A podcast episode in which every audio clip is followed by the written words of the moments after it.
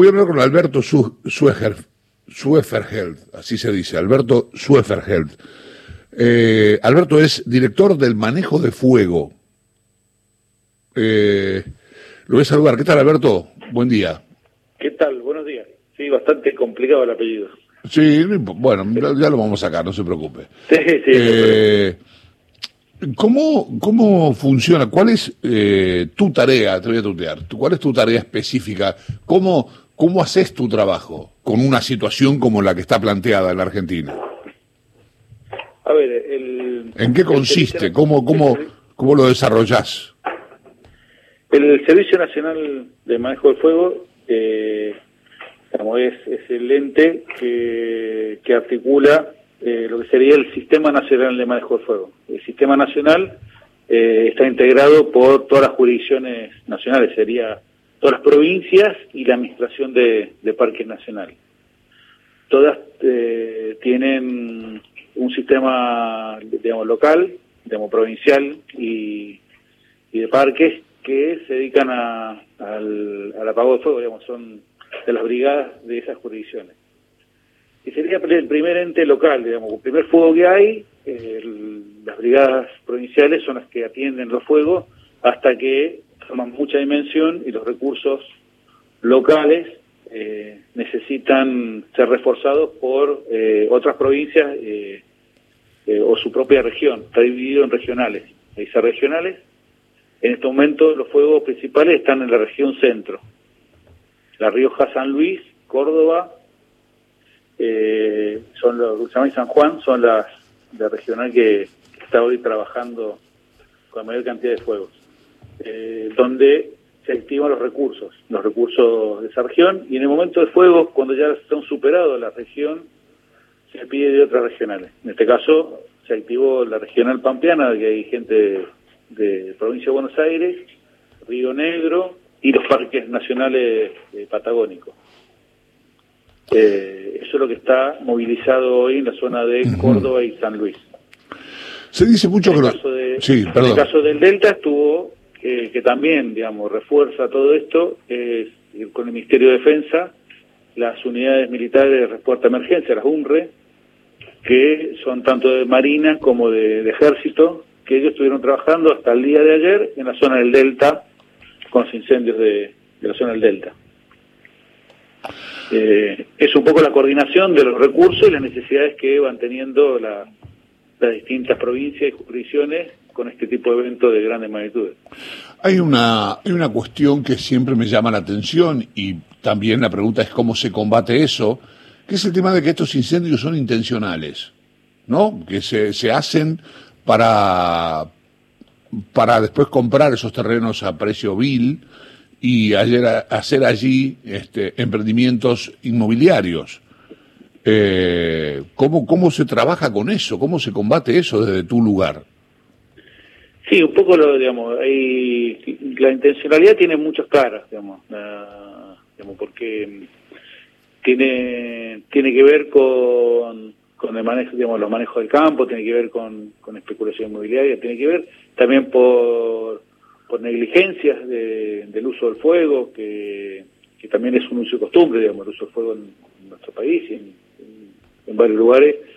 Eh, el tema el, tema lo que más complica eh, es que en estos momentos las condiciones que estamos teniendo, y es un trabajo que, que ya se venía advirtiendo desde del Ministerio de Medio Ambiente, el Ministerio de Ambiente de, la Nación, el tema que estamos teniendo condiciones de sequía eh, prolongada, de un efecto que va a hacer que tengamos una merma en precipitaciones eh, en este verano y que también lo va a llevar a la Patagonia, eh, es que si no se toma conciencia de que este fuego, el nivel de fuego que vamos a tener, el daño que producen, ya no solamente para una especulación eh, tanto inmobiliaria o el campo, sino que está entrando a las ciudades.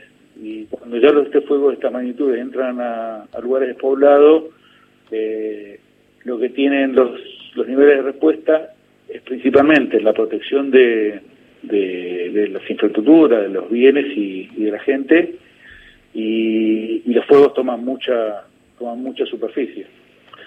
este, y eso hace que, complejice digamos, la labor. Y después, en las tareas investigativas y las tareas de, buscar responsables, eh, es una tarea del, Poder Judicial que, que, bueno, va a tener que ver que es un mecanismo que se está usando que tendría que ver eh, cómo se penaliza o si se tiene que cambiar la, eh, las legislaciones de nuestro país en lo que son los responsables de los que producen incendios con una intención especulativa. Eh, buenos días, soy Néstor Espósito. No voy a pronunciar su apellido porque tengo que trabajar todo el día y se me va a hacer un nudo en la lengua, así que voy a intentar que no. Eh, le pregunto en serio. Um, hay un proyecto de ley movilizado por el Frente de Todos que establece una suerte de protección de que esos terrenos que se incendian una vez apagado el fuego, no puedan ser utilizados para algo diferente de lo que habían sido utilizados. Por ejemplo, si hay un monte que se incendia, en ese monte no puede instalarse un country o no se puede instalar una plantación de soja. Si ahí había un monte, lo que debe hacerse es recuperarse el terreno y que vuelva a haber un monte. Esto es correcto lo que digo, ¿verdad?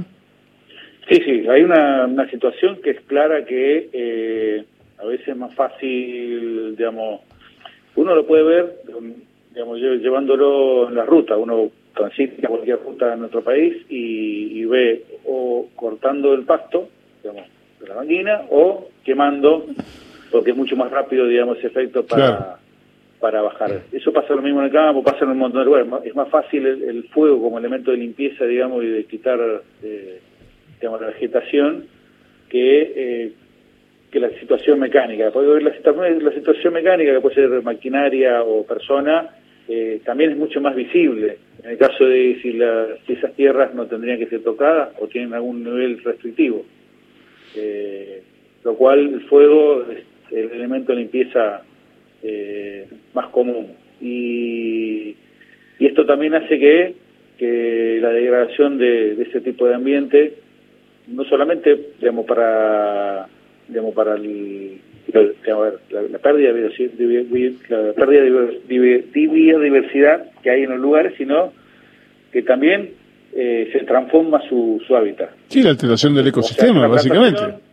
¿Cómo? La alteración del ecosistema, básicamente. Exactamente. Ahora, la, pregunta, la pregunta apuntaba, este, los terrenos que se queman son terrenos fiscales, pero también son terrenos privados.